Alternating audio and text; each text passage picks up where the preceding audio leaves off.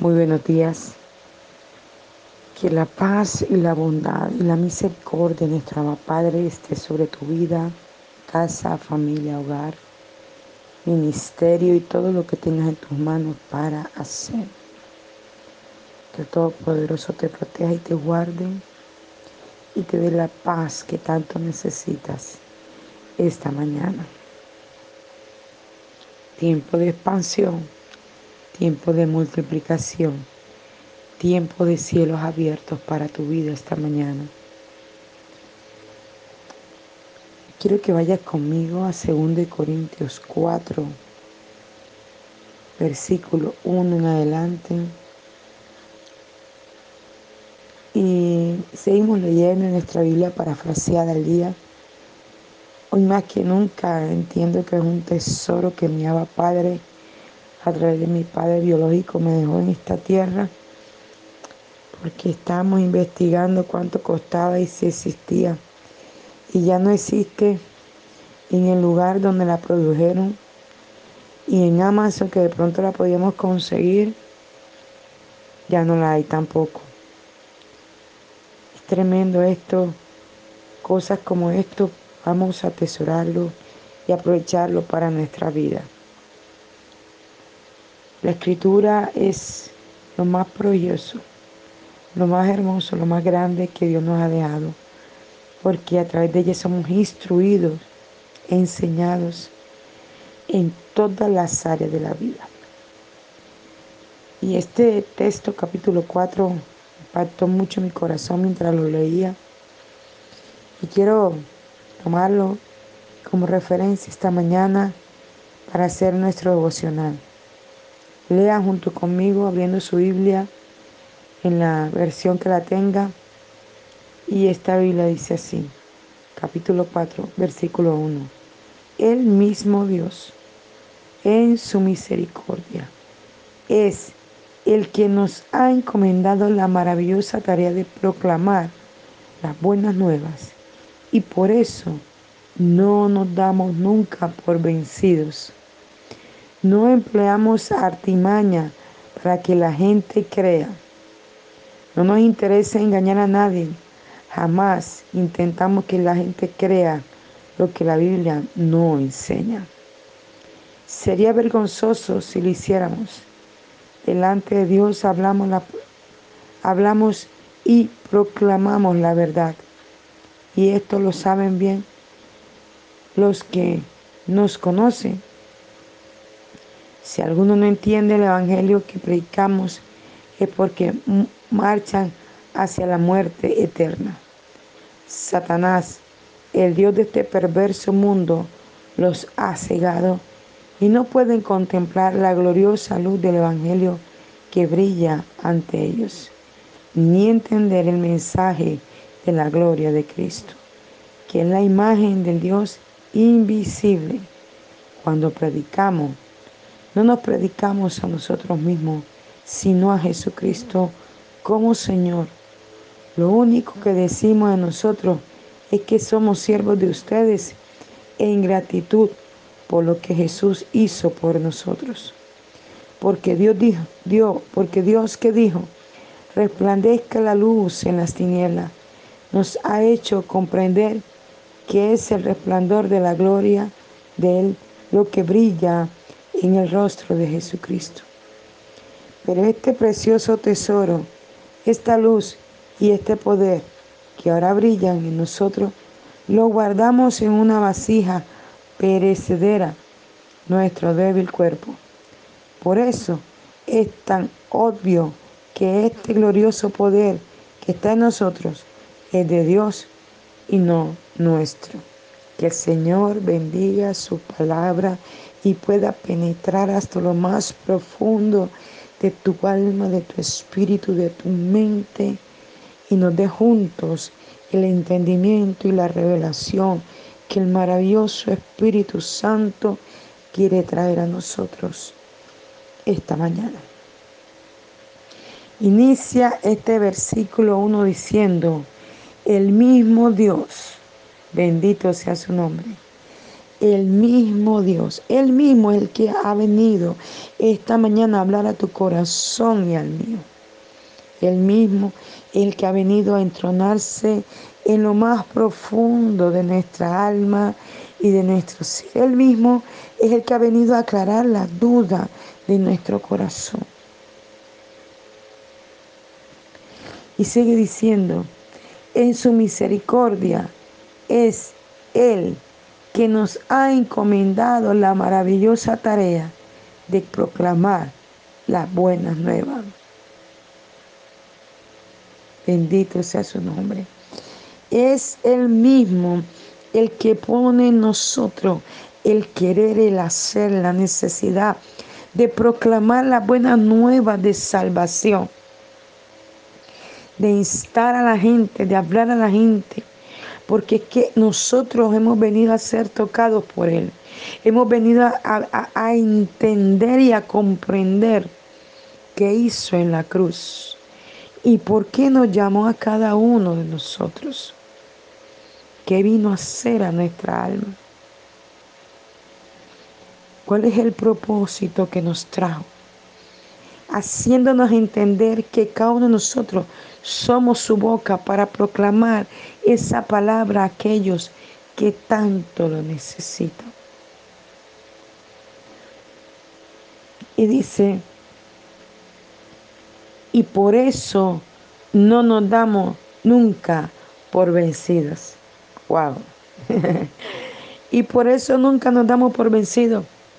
Por eso tenemos que seguir tomando la fuerza en el Señor, para que esto que se ha hecho reina en nosotros, para que esto que hemos entendido con claridad, para que esto que ha salvado nuestra vida, para que esto que nos ha sanado, para que esto que nos ha libertado, poderoso Dios, nos lleve a la vida eterna y lo lleve también a ellos.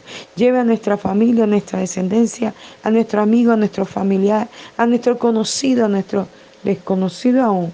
Porque cuando predicas, cuando enseñas, hay gente que te está escuchando, aunque al parecer no es tu interlocutor, pero te está escuchando. Y cada día va a comprender y entender más lo que ya tú comprendiste y vendrá a salvación. Qué tremendo cuando podemos enseñar y ver los resultados en la gente. Y ver que pueden dar fruto. Y ayer yo le decía a una pareja de nuestra iglesia, bendito sea su nombre, que definitivamente fue Dios quien lo trajo aquí. y el ver la transformación que Dios ha hecho, mire, ayer yo le veía el rostro de esa pareja yo le decía, wow, a mí se me paraban los pelos. Yo le decía, es que si ustedes se pudieran ver en un espejo y ver las transformaciones aún de las líneas de expresión de su rostro, cómo ha cambiado. Y usted me dirá, wow, pastora, y hasta notó la línea de expresión. Claro, hasta las líneas de expresión se desaparecieron. Mire, ellos son una pareja joven y se veían como una pareja muy mayor y viera cómo, cómo, ahora sonríen cuando llegaron aquí. No sonreían. Había una amargura en su rostro. Vivían peleando todos los días. siempre que venían era el uno por allá y el otro por acá y poniendo quejas y hablando el uno al otro. Ahora sonríen. Es, tan tremendo y lo voy a casar. Mm. Va a ser mi primicia de esto que Dios está haciendo en mensajero de la cruz de Cristo. Ver cómo gente que es transformada por ese poder que te ha transformado a ti y que tú tienes la gana cada día de poder hablarle, de poder decirle, hay un Dios que cambia, hay un Dios que transforma, hay un Dios que renueva, hay un Dios que cambia todo para bien. Aun cuando tú sepas que alguien va a morir, pero que tú le puedes decir que hay un Dios que transforma. Y aunque esa persona muera, tú sabes que murió con Cristo y que se fue a su presencia y no que se fue al infierno. Porque es que muchas veces predicamos creyendo que la gente tiene que sanarse y no siempre es así. Quizás Dios tenga destinado que después de que tú le prediques a alguien, llevárselo al cielo, aleluya. para que su alma no se pierda. Porque si quizás no le hablamos y no le enseñamos de Cristo, podrían irse al infierno. Porque aquí la salvación no es para esta tierra, la salvación es para el cielo, aleluya. Y que aquí aprendemos a vivir conforme a la escritura es diferente. Pero esta salvación tan grande es para abrir camino para ir al cielo a adorar a Dios. Y sigue diciendo la palabra del Señor. No empleamos artimañas para que la gente crea. No nos interesa engañar a nadie. Jamás intentamos que la gente crea lo que la Biblia no enseña. Sería vergonzoso si lo hiciéramos. Delante de Dios hablamos y proclamamos la verdad. Y esto lo saben bien los que no conocen. Ay, bendito sea su nombre. Alguien ayer me decía que dos familias dejaron de venir a la iglesia porque yo quiero obligarlos a bautizarse, yo quiero obligarlos a que se casen. Bendito sea su nombre. Y yo le dije a esa persona, ella es miembro también de nuestra iglesia y también se bautizó. Y le dije, yo te digo una cosa, yo te obligo a ti a bautizarte. Me dijo, no.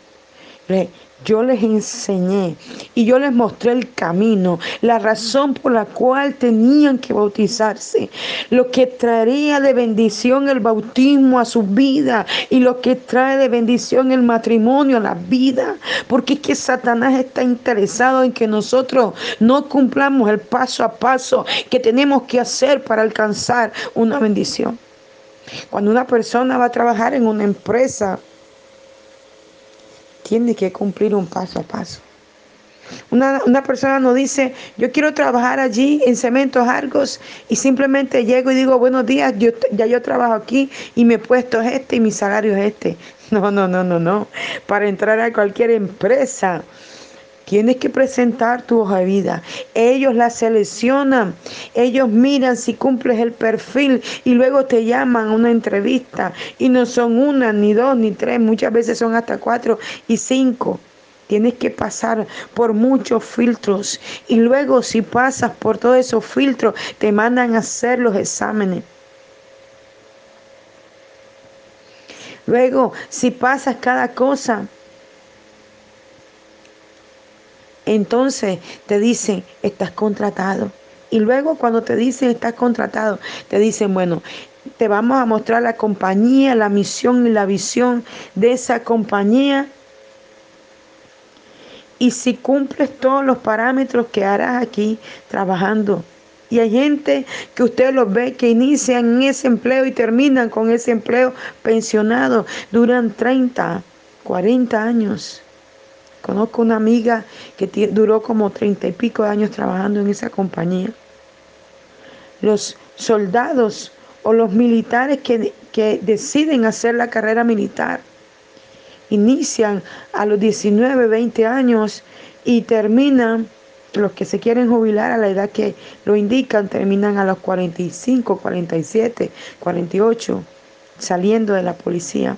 Pero los que quieren hacer la carrera militar y ser hasta generales, eh, terminan a los 60, 70 años.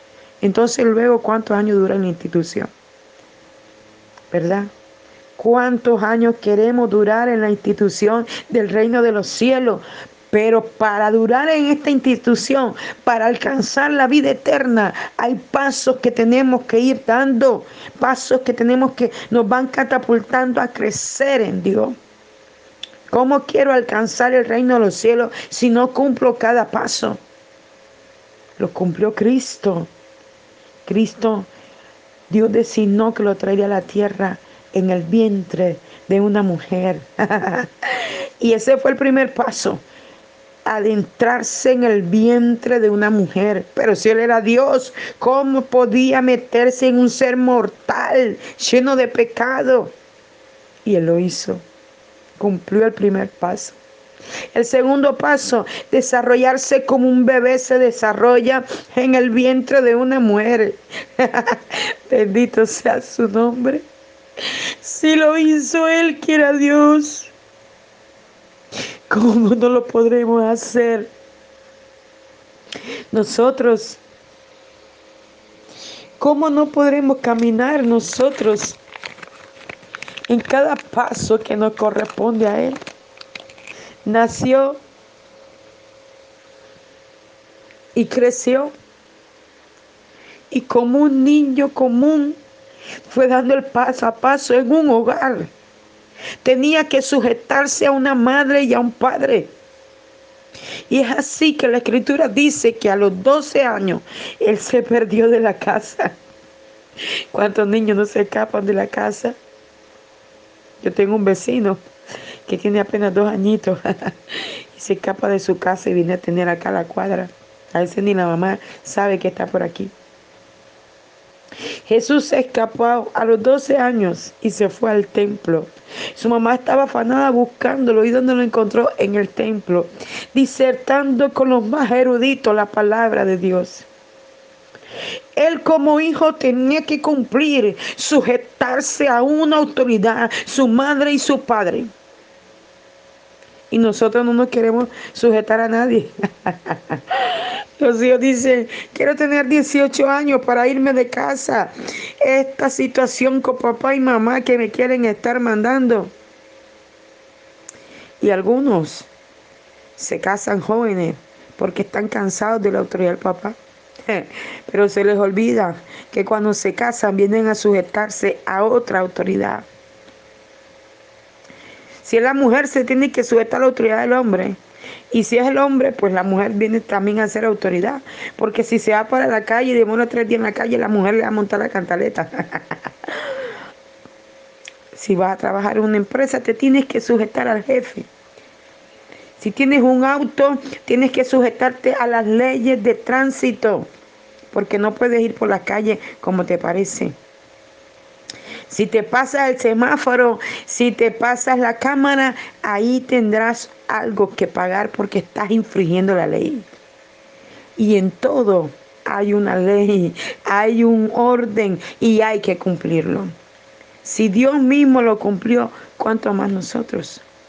Entonces, ¿quién soy yo para infringir la ley y no enseñarte el paso a paso para caminar en el reino de los cielos? Cuando una persona acepta a Cristo, lo siguiente que tiene que hacer es bautizarse.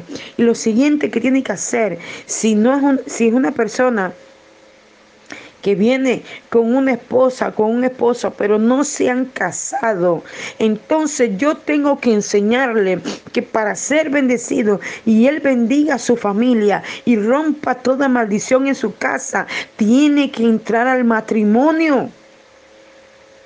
Yo no estoy obligando a nadie, le estoy enseñando la palabra. Si la persona no quiere casarse, ya es su asunto con Dios. Y ya no podrá servir en la iglesia. ¿Cómo podrá hacerlo? Si ese es uno de los reglamentos que tenemos. Claro que toda regla tiene su excepción.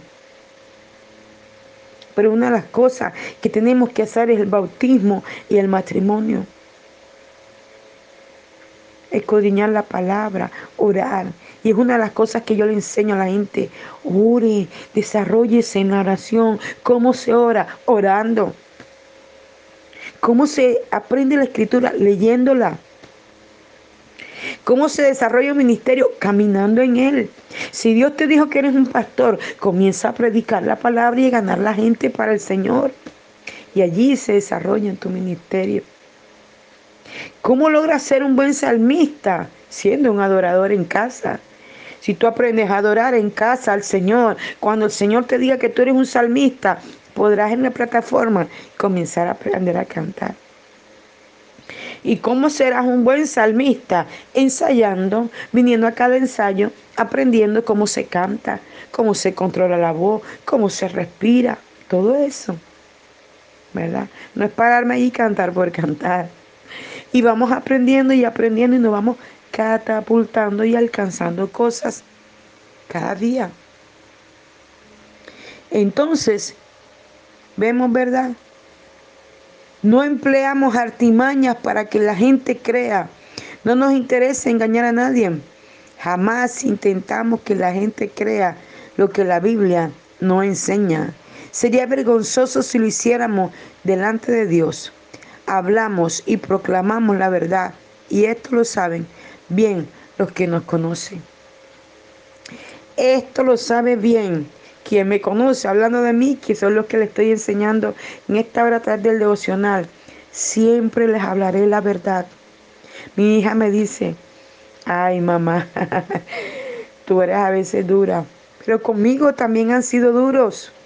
Pero esa dureza me ha servido para entender que hay cosas que tengo que cambiar, que me he molestado uh, muchas veces.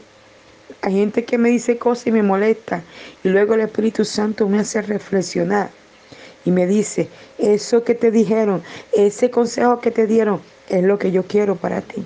Le digo, wow, Señor, perdóname.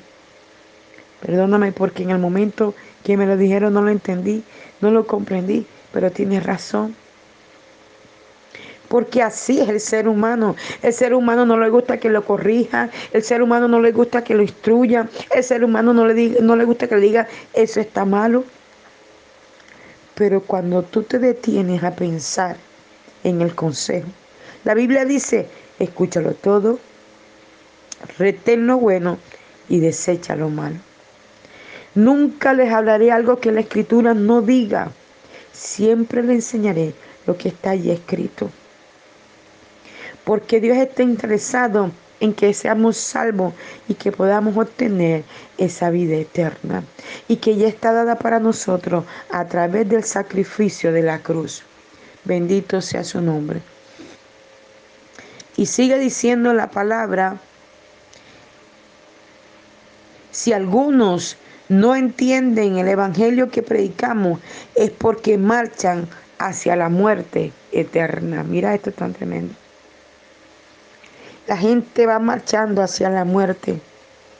Y el Señor a través del sacrificio y a través de sus instrumentos en la tierra está yendo para sacarlos de la muerte eterna y traerlos a una vida eterna. La gente trabaja, corre, se angustia y hace miles de cosas en esta tierra, pero no corre a la oración, no corre a la palabra, no corre a la instrucción. Esto es tremendo. Ayer un hombre lloraba y me decía, me sonó el teléfono a las 3 de la mañana y, lloraba y me decía, era Dios, está pasando un proceso difícil. Me decía, ahora sí voy a ir a la iglesia, ahora sí voy a buscar de Dios, porque ahora está en el proceso difícil. Pero si antes le habíamos hablado, le habíamos predicado, le habíamos dicho, y sí, venía de vez en cuando. Y yo le veía su rostro cómo cambiaba cuando yo le enseñaba, le predicaba, le invitaba. Porque hay que esperar los malos momentos, los momentos difíciles para buscar a Dios. Si podemos buscarlo todos los días, todos los días, así como desayunamos, almorzamos y comemos todos los días, así como nos bañamos todos los días, así como nos cambiamos todos los días. Hay gente que se cambia varias veces al día. Así como vemos la televisión todos los días, así como salimos a caminar todos los días. Así tenemos que orar todos los días, adorar todos los días, leer la Biblia todos los días. Porque ella es la que nos va a ayudar, la que nos va a sostener, la que nos va a alimentar, la que va a transformar nuestra atmósfera, nuestro ambiente, las situaciones de la vida. Bendito sea su nombre para siempre que podamos profundizar en esa relación con Dios todos los días. Padre, te damos gracias esta mañana. Te exaltamos, te bendecimos, te glorificamos y te honramos, Dios. Eh, alabamos tu nombre, Señor. Que esta palabra pueda penetrar hasta lo profundo de nuestro corazón. Le habló el apóstol Janel Rentería desde el altar de mensajeros de la Cruz de Cristo, Barranquilla, Colombia. Espero que esta palabra pueda abrir tu entendimiento y revelarse a tu corazón.